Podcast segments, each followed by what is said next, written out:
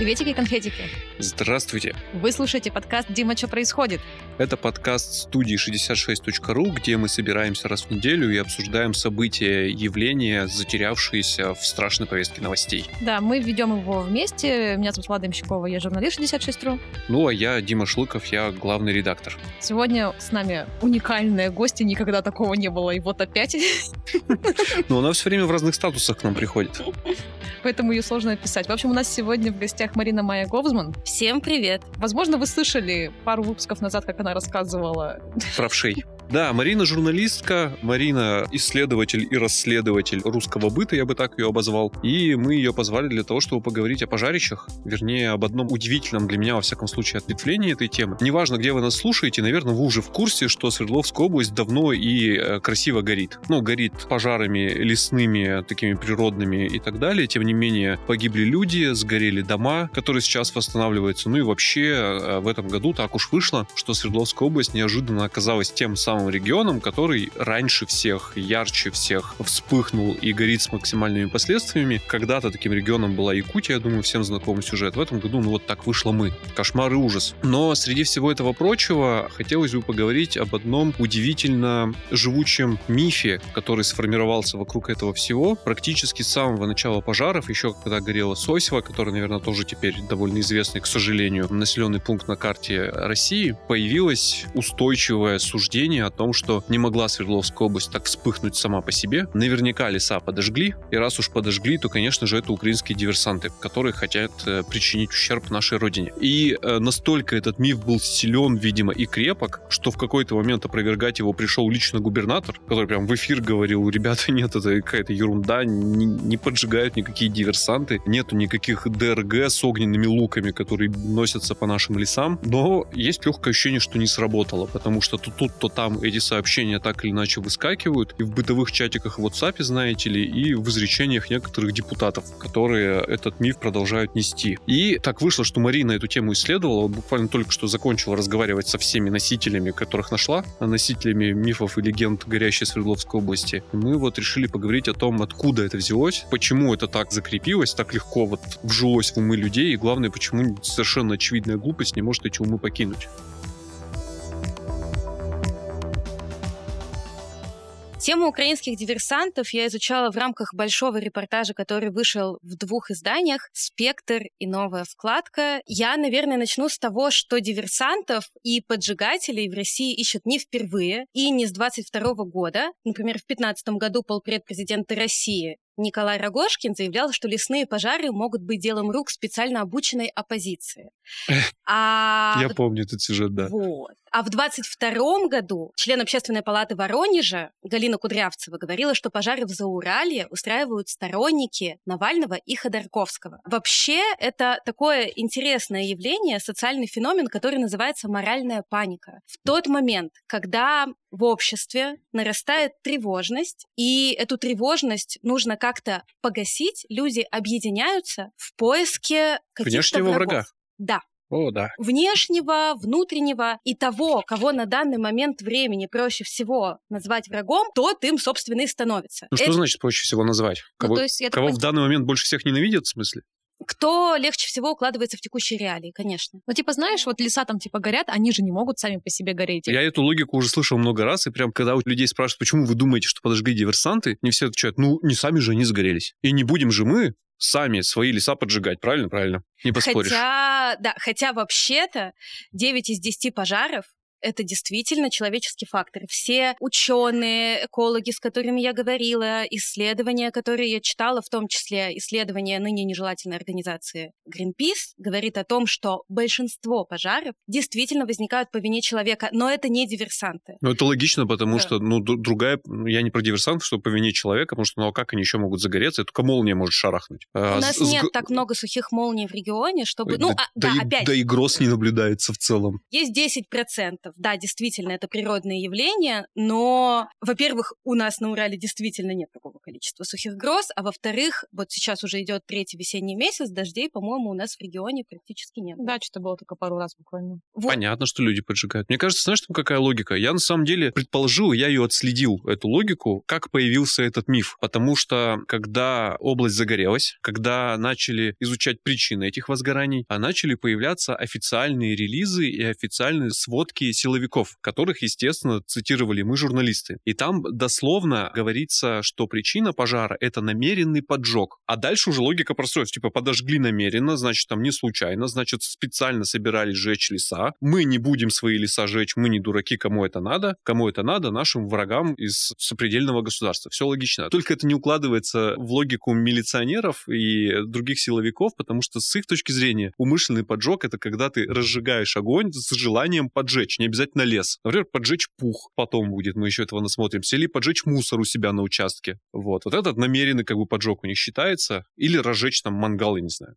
в конце концов. А потом это как транслировалось. Насколько люди этого боятся? А, люди действительно этого боятся, люди об этом говорят, причем даже волонтеры, которые с ранцами ходят и тушат горящие леса. Чего говорят? Они говорят, что, ну, скорее всего, это диверсия, мы не понимаем, почему власти не разрешают нам об этом говорить, но вот мы же смотрим, мы же наблюдаем, не могло в разных местах одновременно вспыхнуть. Хотя, например, как рассказывали про Сосьву, где действительно ощущение, что огонь перепрыгивал с дома на дом, поэтому у тебя есть полностью сгоревший дом пепелища, и рядом стоит целый дом. Почему? Потому что ветер, который разносил горящие угольки, дома деревянные, они как спичка сгорали там за считанные минуты. То есть всему этому можно найти объяснение. Более того, люди после того, как выдвигают версии о диверсантах, чаще всего потом говорят сами. Ну а еще вот у нас сухое жаркое лето. А еще у нас обмелела река, по которой мы с семьей каждый год сплавлялись. А еще у нас не было дождей. А еще у нас в это время в регионе ввели режим ЧС. Они все это перечисляют, но, как говорят ученые, мозгу проще запомнить какой-то сюжет. Например, волшебные сказки. Как они строятся? У нас есть условное зло,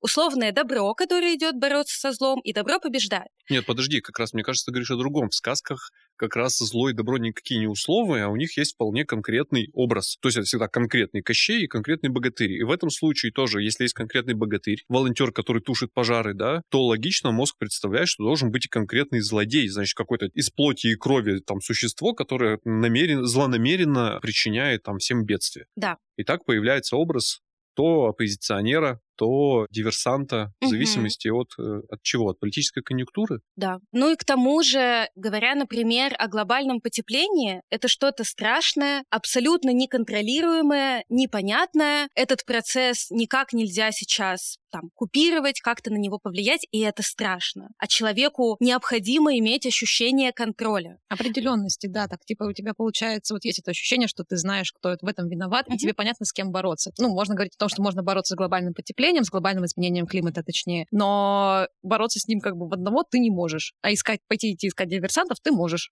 Да, есть еще одна причина, почему поиск украинских диверсантов сейчас настолько популярное явление. Это оправдывает военные действия в Украине, объясняет, почему военные действия нужно продолжать и почему мы непременно должны победить. Потому что, посмотрите, украинские диверсанты поджигают наши драгоценные леса, хотя 90% лесов в России — это территория, которая в принципе не тушится. Ну, это, ну, это же страшная история на самом деле, потому что, ну, если это как-то не будет купировано, и если продолжатся пожары, то ведь начнут бить людей, принимая их за диверсантов. Мы же понимаем, что диверсантов никаких нет, а когда, ну, вот эта вот темная, страшная туча паники, она сгущается, сгущается, сгущается, однажды их будут назначать. Да, и этим как раз опасна моральная паника, которая доходит до пика. Например, в Мексике я к сожалению, не скажу в каком году, распространилась легенда о некой группе людей, которые продавали детей в сексуальное рабство. В некий город в Мексике приехали э, там дядя с племянником. Они приехали закупиться в строительный магазин. Их выволокла толпа, их сдали в полицию. В полиции быстро разобрались, что они не собирались никого продавать ни в какое рабство, но было поздно, потому что толпа выломала забор, вытащила этих людей и с ними расправилась. Вот такие э, вещи действительно могут происходить. Кошмар какой. Ну, не должны же мы до такого докатиться, правильно? Мне кажется, не настолько все прям кошмарно сейчас. Я на пожарищах не был, поэтому я Марин спрашиваю, как, как там вообще, что говорят, о, о чем думают, что, что там вообще происходит. Ну, видишь, люди, у которых сгорели дома, им, конечно, сейчас не до...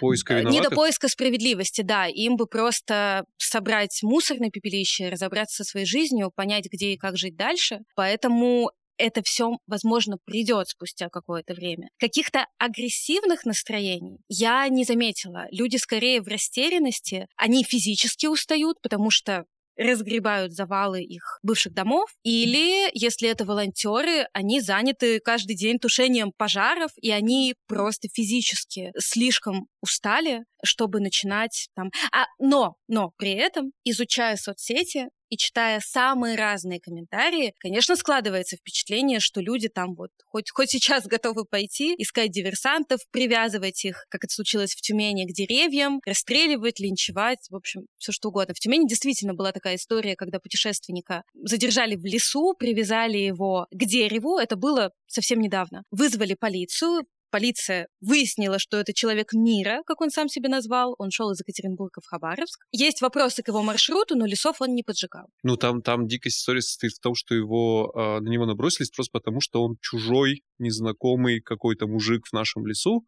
и точно, значит, поджигатель. Ну да. Как-то хочется из этого всего мрака-то вывернуть куда-то. Ну, то есть такое ощущение, что сейчас вот как раз-таки вот ты сейчас говорил, что типа, да не будет, типа, ну мы же не Да не будет, конечно. Да сейчас уже все потушат, ну вы что? Ну, пос посмотрите, через три дня, да? Посмотрите схватку. Ну не через, не через три дня, но тенденция совершенно очевидная, она наметилась. И, а, ну как мне кажется, паника, разрух и шатание закончились, и как-то уже централизованно тушат. Более того, усилия ну, условной власти, они уже в большей степени направлены на мониторинг, на профилактику, на патрули, которые должны это заведомо пресекать. Ну, посмотрим, как оно будет. Но мне кажется, что все-таки ну, не дойдет до какого-то ужаса. Ну, хотя вот эта история с Тюмени, она меня тоже несколько там, удивила и э, шокировала в определенной степени и я боялся их повторения. Может, они уже и повторились где-то, просто мы про это еще не знаем. Пожары потушат. Пожары у нас происходят каждый год с разной степенью интенсивности, это ни для кого не секрет.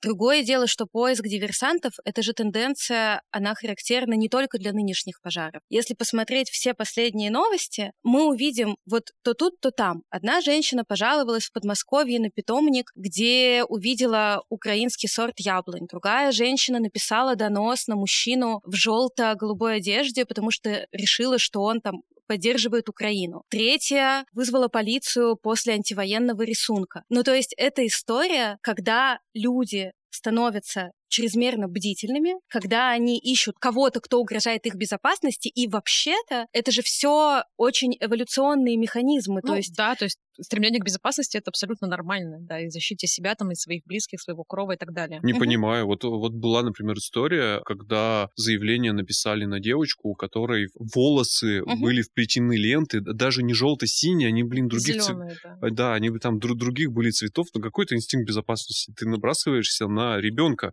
с чем он тебе угрожает? Не на ребенка, ты набрасываешься на его родителей, которые, с твоей точки зрения, ну, они придерживаются каких-то вот, э, возможно, там радикальных взглядов. Ну, у них и дочь такая же. И, в общем, вот срочно проверьте семью, а то там, может быть, девочки, кстати говоря, плохо. Мне всегда казалось, ну, у меня складывалось ощущение, до сих пор складывается, что вот эти истории, это как раз не от страха, это наоборот из ощущения силы. То есть нас много, мы мощи, мы можем вот этих задавить. По-всякому. Видишь, когда я говорю эволюционный, я не имею в виду хороший или правильный, ни в коем случае. Я хочу лишь сказать, что когда-то вот эта паника нашим предкам помогала избегать смертельной опасности. Сейчас все эти механизмы, они просто по старой памяти с нами остались и всплывают где надо и где совершенно не надо. Угу. И а, что уж делать-то? Что делать? Включать голову, включать критическое мышление. Этого Но... не произойдет. Нет какой-то волшебной таблетки или универсального инструмента, к сожалению. Здесь еще видишь, какая штука? Срабатывает история с желанием всем причинить добро. Я объясню, что имею в виду. Часто вы, наверное, сами видели вот во всех этих рассылках в WhatsApp написано «Обязательно предупреди всех». Там звонят и говорят нашим детям включить газ. Перешлите всем соседям. Перешлите. То есть расскажите им, предупредите их, обезопасьте их. И человеку вообще-то закономерно хочется помочь всем своим близким. Да и вообще всем. Тут работает история с тем, что ты пересылаешь, ну, вроде бы не очень энергозатратное действие. Ну, в крайнем случае ничего плохого не случится, а если что, ты еще и предупредил. Мне кажется, тут есть еще такой слой смысла, что поиск там диверсантов, которые нас подожгли, например, да, это такой способ даже для самого себя, а, самого себя сделать чуть получше. Это сделали чужаки, ну, ну не могли же мы, вот мы, вот те люди, которые после объявления запрета на посещение леса пришли в Шартарский лесопарк и жарили там шашлыки, вот мы, те люди, которые, несмотря на ежедневные страшные сводки о пожарах, продолжают жить в бочках мусор на строительных участках, вот мы, кто накидал а, вокруг всех СНТ вот эти вот горы мусора строительного, ну не можем же это мы быть виноваты в том, что все кругом горит. И отсюда появляется логичное оправдание вот этого вот всего. Горькая правда в том, что ну все это все мы в целом понаделали. К сожалению, да. Что с этим делать? Хороший вопрос. Ну что, ехать тушить теперь уже ничего ну, не поделаешь. ехать тушить, да. И на перспективу я тоже читала разные мнения, высказанные экологами и учеными. Очень много, например, говорили о реформе лесничества, которая была в 2007 году, когда полтора лесника на да, да. 600 миллиардов а, гектаров. Когда я была в Реже пару недель назад, там координаторка штаба волонтеров рассказывала, что первыми, кто увидел пожар, за Режом сейчас полыхает лес, там смог, невозможно дышать, не знаю, как сегодня, но так было, когда мы приезжали. И первыми пожар увидели именно лесники. Они первые, кто сообщили о том, что происходит беда. Местные стали учиться тушить буквально на практике, и только через пару дней подключилась МЧС. МЧС не тушит леса, не забывай. Там же еще есть проблема в том, что э, Министерство чрезвычайных ситуаций Российской Федерации и подчиненные им пожарные не тушат леса.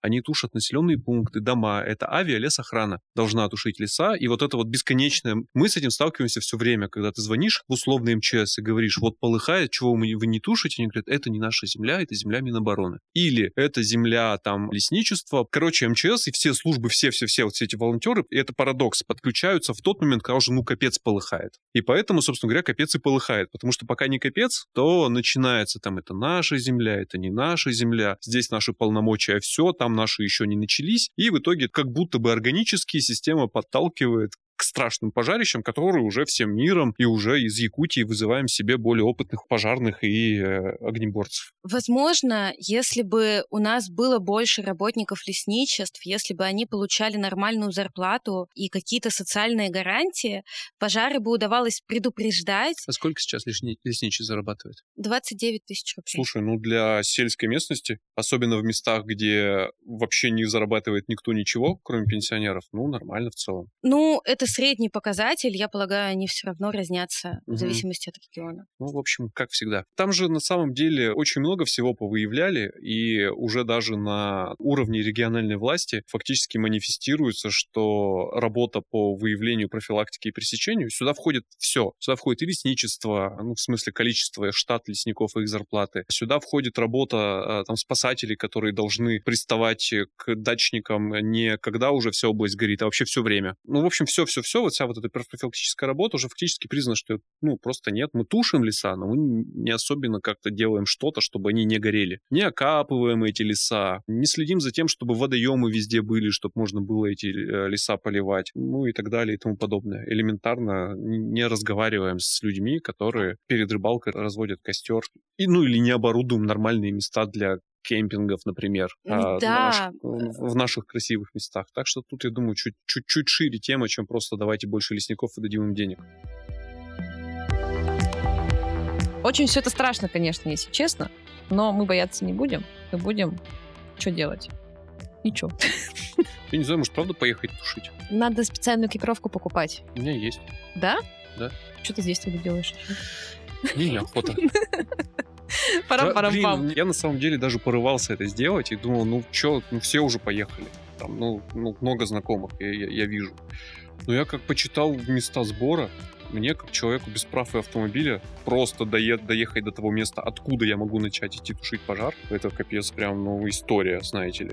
Ну, это надо организовываться в идеале, то есть, чтобы кто-то был на машине, и вы сели да. и поехали. Ну, вот у меня таких не оказалось, но, опять же, это был порыв, и потом... Я не буду говорить, что это невозможно, тяжело и страшно, но сдается мне, не знаю, будет ли это услышано, что если бы каждую пятницу вечером автобус с волонтерами отходил откуда-нибудь из Екатеринбурга, там, с автовокзала, количество людей, которые пришли в леса тушить, выросло бы многократно. Ну, Согласна. одним бы точно больше стало, скажем так, потому что ну, Ну, ну, ну, капец.